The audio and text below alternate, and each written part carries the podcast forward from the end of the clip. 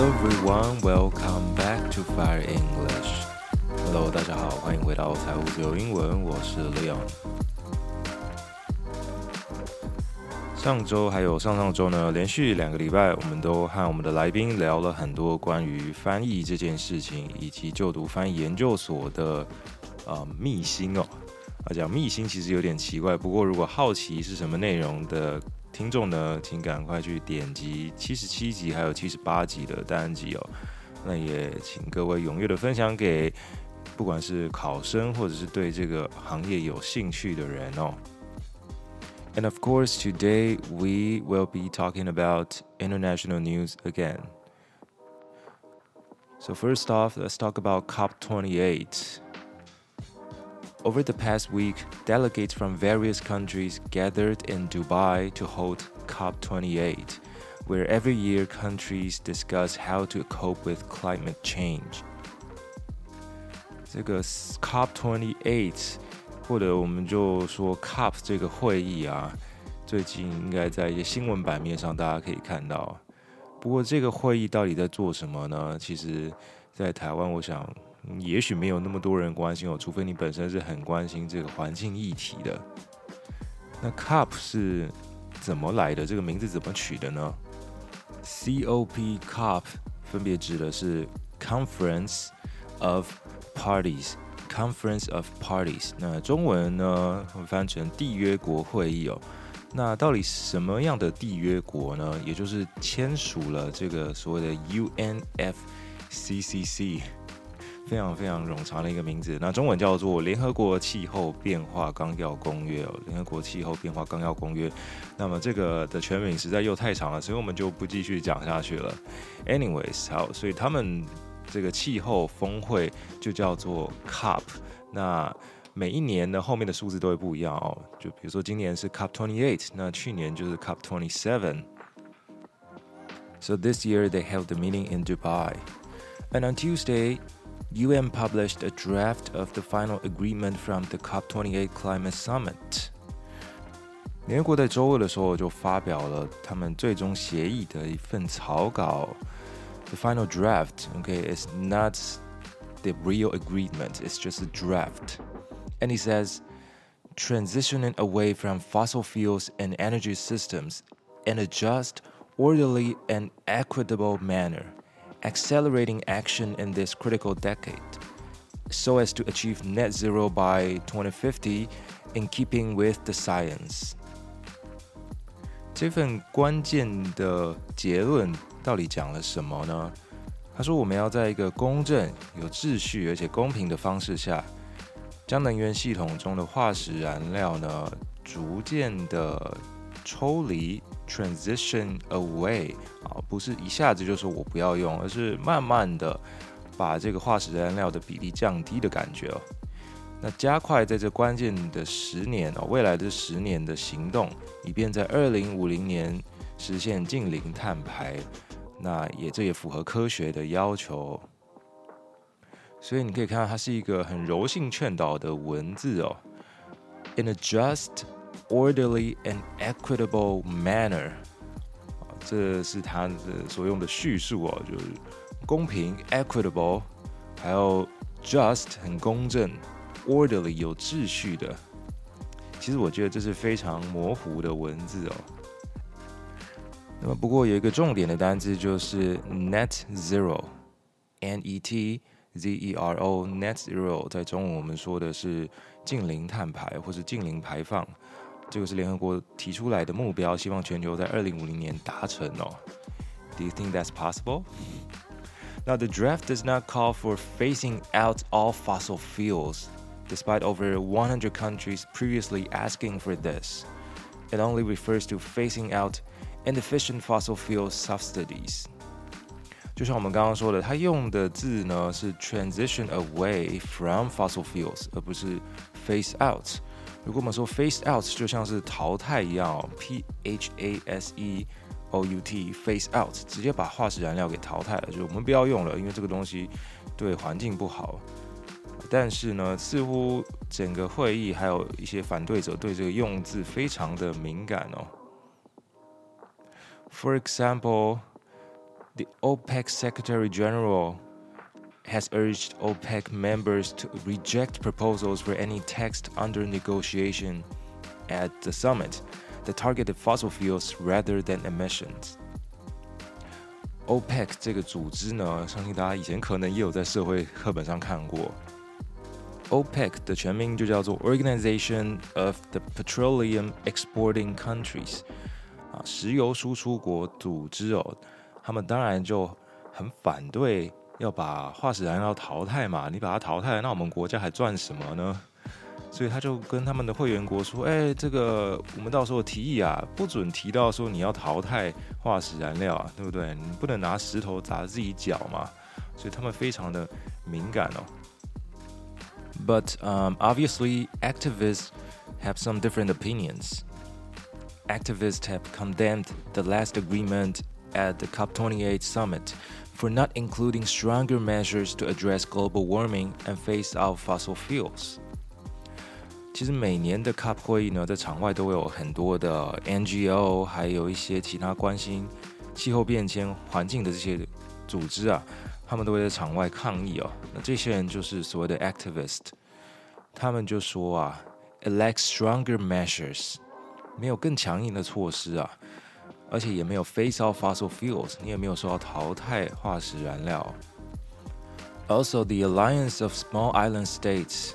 which represents countries disproportionately vulnerable to climate change, including sea level rise, said it was not ambitious enough. 包含还有所谓的小岛屿国家联盟哦，Alliance of Small Island States，他们也 反对这项决议嘛，对不对？因为他们毕竟是最脆弱的国家哦，可以想象，就是那些很小很小的岛国，可能海水一涨起来，他们就会被淹过去的那种。And even China, China said the proposal was not perfect, and several delegates said it failed to address finance. 连中国都出来说，哦，这份协议不完美。嗯，这个中国不管怎样，我想他们都会有意见嘛，因为他们身为世界第二碳排大国，怎么样对他们来说都会很大的影响。还有其他很多国家的代表也说，哎，这个协议里面呢，没有提到 finance，没有提到财政的这个部分哦。毕竟，我想在去年 COP27 的时候，我们好像也有讲过这个问题哦，就是很多这些造成碳排的国家，他们要怎么去啊补偿这些小国，补偿这些比较脆弱弱势的国家，像是我们刚刚讲到的小岛屿国家联盟哦，这个可能都跟财政有很大的关系哦。那如果有在关心这个议题的人，可能会觉得说啊，你们开会讨论这么多年，其其实很多东西根本就是停滞不前哦。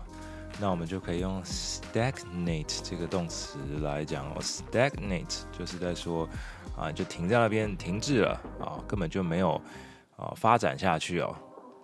So some people said the global ambition stagnated over the past year, and national climate plans are strangely misaligned with the science。有些人说啊，这些呃，大家想要解决气候变迁的想法根本就是停滞不前哦，而且跟这个科学证据呢也没有一致嘛，对不对？科学一再的告诉你说， 这个气候变迁如果不处理啊，地球会完蛋啊，可能会有什么样很严重的后果，但是大家就不去理它嘛，misaligned with。M I S A L I G N E D W I T H misaligned with 啊，就是没有跟什么东西一致啊。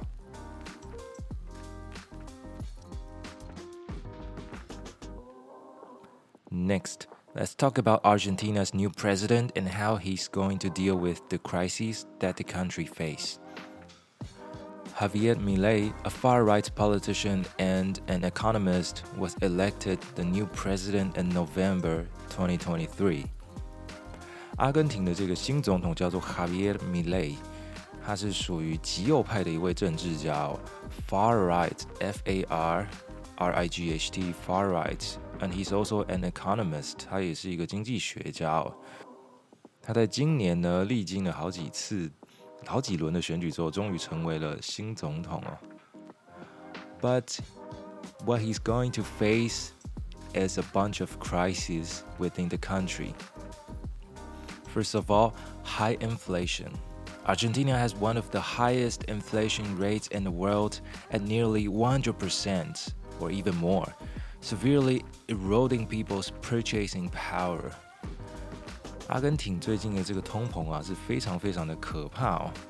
啊、每个报道写的数字不太一样，因为这个数字可能随时都在波动哦。不过呢，啊、最基本的至少来到了百分之百哦，非常可怕的数字哦。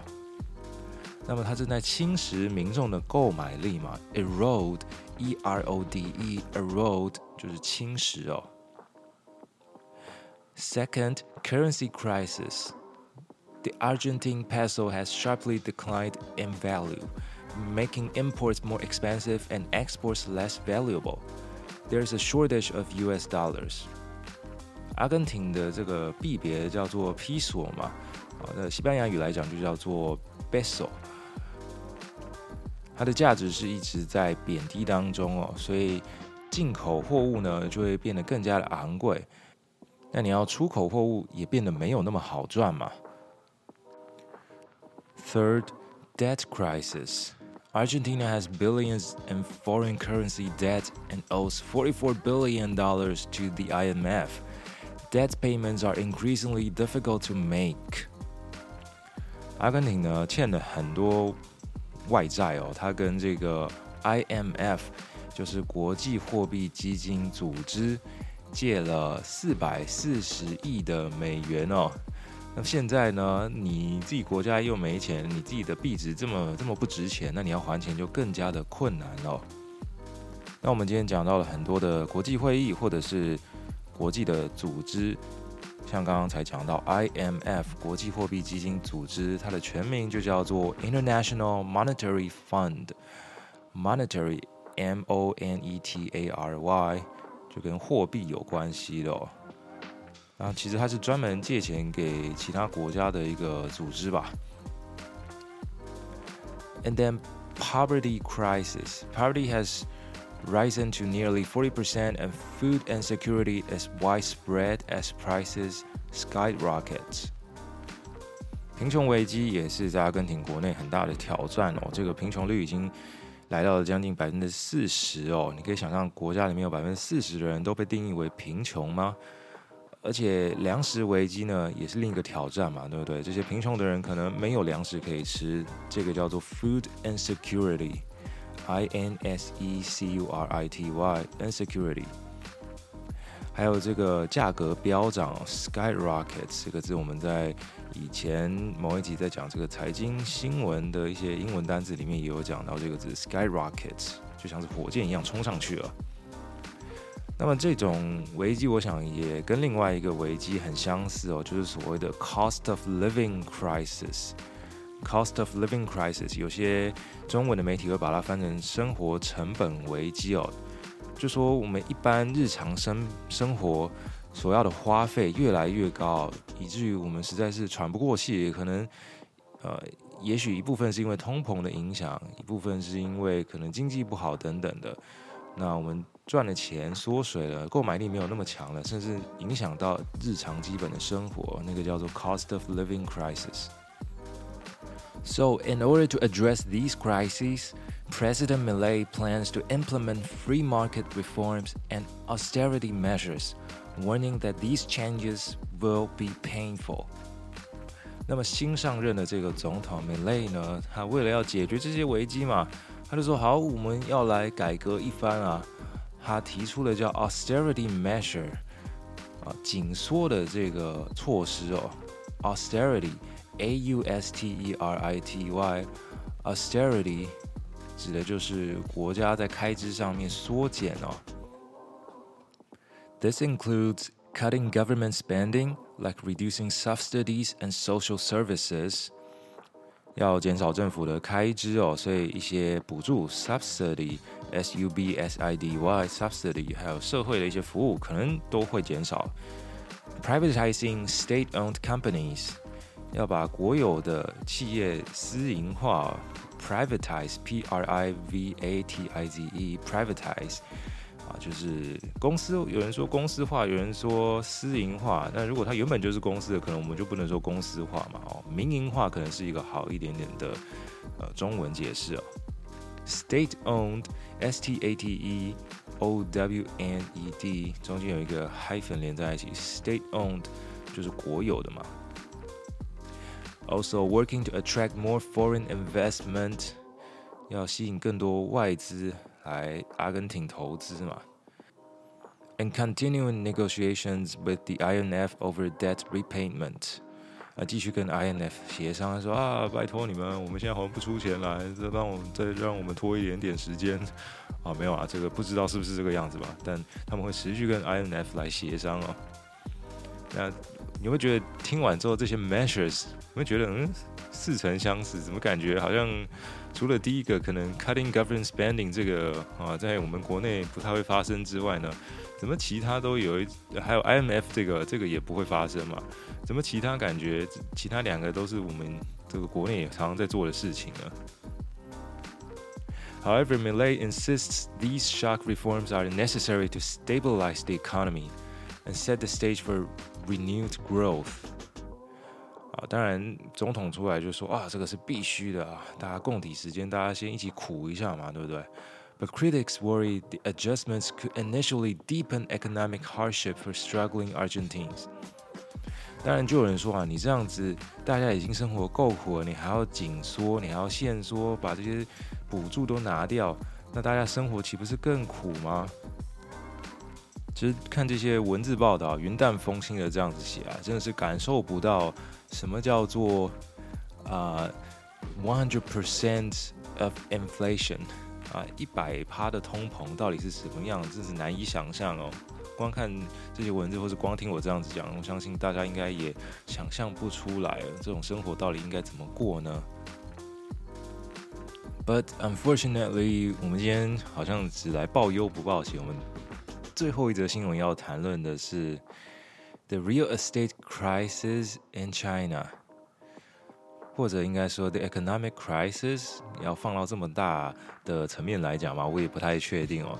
那之所以会来想要讲这个议题啊，是昨天上课的时候，老师在突然提起说，哎，大家应该要注意一下这个议题。我就突然想说，对，我们节目好像从来没有讲过所谓的中国房地产危机，或者是他们现在在经济复苏上遇到的困难哦。So today we'll be talking about this issue.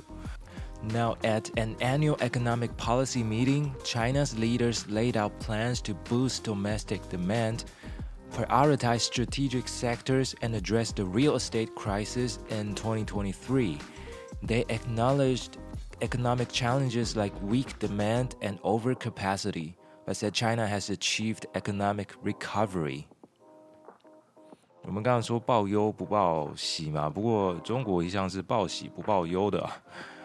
他们呢开了一个会议哦，在讲他们国内的经济哦，那当然有说有一些方案要来进行 recovery 嘛，就是要让经济复苏嘛，特别是在这个后疫情时代哦。那他们提出说是要 boost domestic demand，要增加国内的需求，还有优先发展所谓的战略产业。Prioritize 要优先某个事情哦，strategic sectors 或 strategic industry，这个我们中文会说是战略产业哦。那每个国家的战略产业可能不太一样，有可能是呃科技业，有可能是一些重工，有可能是国防。不过除此之外呢，很重要的是他们提及了 the real estate crisis。中国从去年到现在呢，经历了所谓的房地产危机哦，到底是怎么回事呢？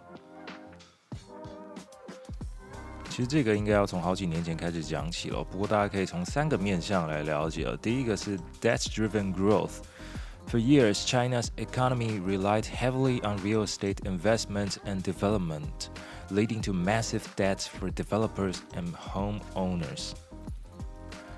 这几年来啊，大陆盖了很多很多的新房子哦，但是这些建商啊，他们当然是借钱来盖房子嘛。建商哪来那么多钱盖那么多的高楼大厦呢？所以他们跟银行借钱哦。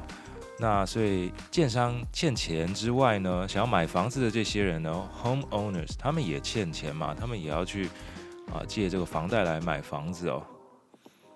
再来就是 overbuilding，which led to an oversupply of housing。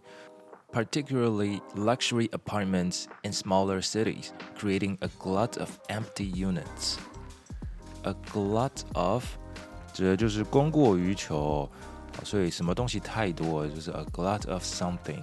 啊，glut 这个本身这个字就是供过于求、供应过剩的意思哦。 特别是这种豪豪，可能也不能说叫豪宅啊，就是一些比较奢华的公寓哦。那就很多的空屋哦，就可以叫 empty unit。那么第三点，第三个面向就是 regulatory tightening。The Chinese government has implemented stricter regulations to curb debt and speculation in the real estate sector。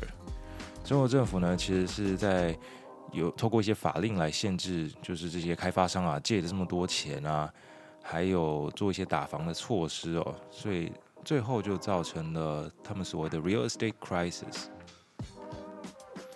不过在看到这方面的新闻的时候，还会常常见到另外一个议题，是叫做所谓的 shadow banks，影子银行哦。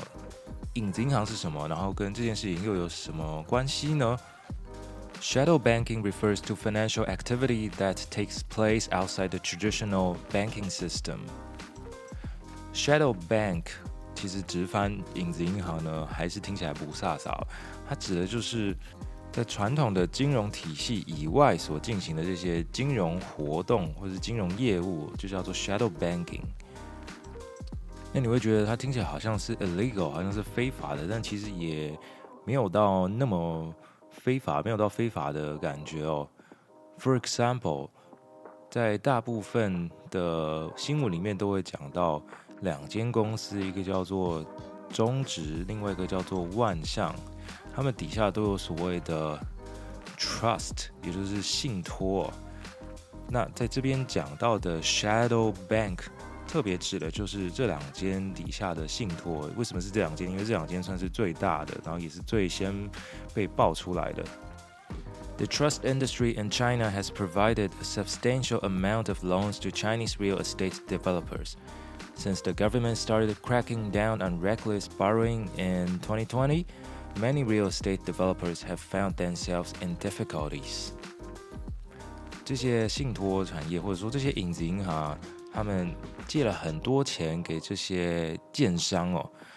那因为政府开始打房嘛，所以这些建商呢，哎，还不出钱来了。那但是本身这些信托或者这些银行啊，它也有自己的一些产品嘛。那到期了之后，他必须得要把钱吐给他的投资者啊。可是人家这些建商欠你的钱没有收过来，那他也没钱可以付嘛。所以人家就开始说：“哦，this might be the Lehman moment for these 呃 Chinese banks。”人家说有可能又会上演这个雷曼兄弟吗？这个我们目前还不知道。那么到底是多少钱呢？他们其实官方罕见公布了一个数字哦。他说，assets have ballooned eightfold since 2010 to 2.9 trillion dollars。 就说他借给这些开发商也好，其实他还有借给一些 local government，还有借给地方政府的钱呢，eightfold，竟然是成长了八倍哦，翻了八倍这么多，从二零一零年到现在来到了。二点九兆美元哦，这应该是美元哦，非常非常多钱哦。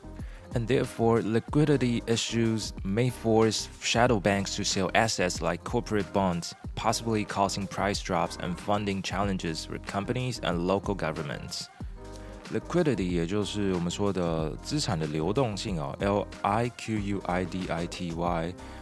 哦，就可以想象说，他现在是资金周转不灵的状况嘛，那他可能就要把自己本身的一些资产给卖掉， 比如说债券啊、bond 这样东西把它卖掉，那可能价格就会往下掉嘛。那这也连带了影响，不只是整个房地产业，还有地方政府啊，因为刚刚说地方政府其实也借了很多钱哦，啊，也有人在传说他们地方政府很多公务员的薪水甚至是发不出来，甚至还要减薪等等的。Alright, so I guess that's all for our program today. If you like the program, don't forget to share it with your friends. 今天这集的主题非常非常的硬哦，非常适合睡前听一听呢，然后就听到睡着了。赶快推荐给你有失眠问题的朋友们。I'm Leon, see you next time.